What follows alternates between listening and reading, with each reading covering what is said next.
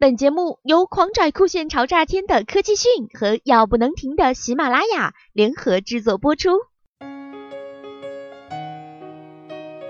超级马里奥伴随我们很多人度过了童年，任天堂也随之成为游戏知名度比较高的公司。近日，被称为“马里奥之父”的著名制作人宫本茂就表示，任天堂正准备为旗下游戏改编为电影大开方便之门。这些年来，已经有不少人来找我们商讨将游戏改编为电影，或者是将新的电影与相关的游戏同步上市。宫本茂说：“我一直认为，作为用户可以互动的游戏和作为用户被动接受的电影，两者是完全不同的。”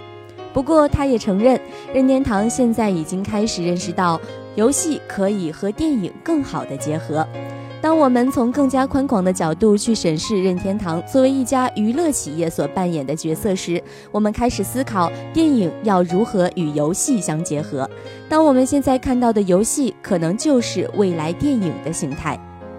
任天堂作为电子游戏业三巨头之一，是具有全国影响力的游戏生产商。面对现在手游与电影相互融通的发展趋势，之前任天堂也已经授权制作过一部《超级马里奥兄弟》的电影。如果他们决定再次进行改编电影的尝试，他们也已经有一定的经验。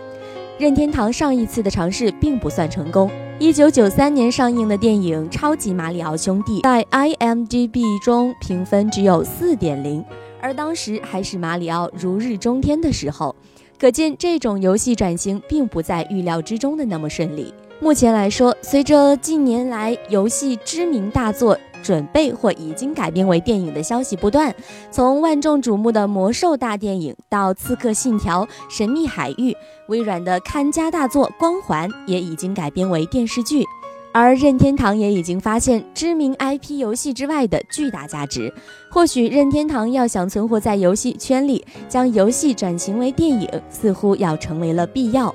目前很多端游转型为手游，也有很多手游转型为电影。当今时代，端游和手游加上电影，三者已经逐渐变得密不可分。未来的局势可谓是千变万化。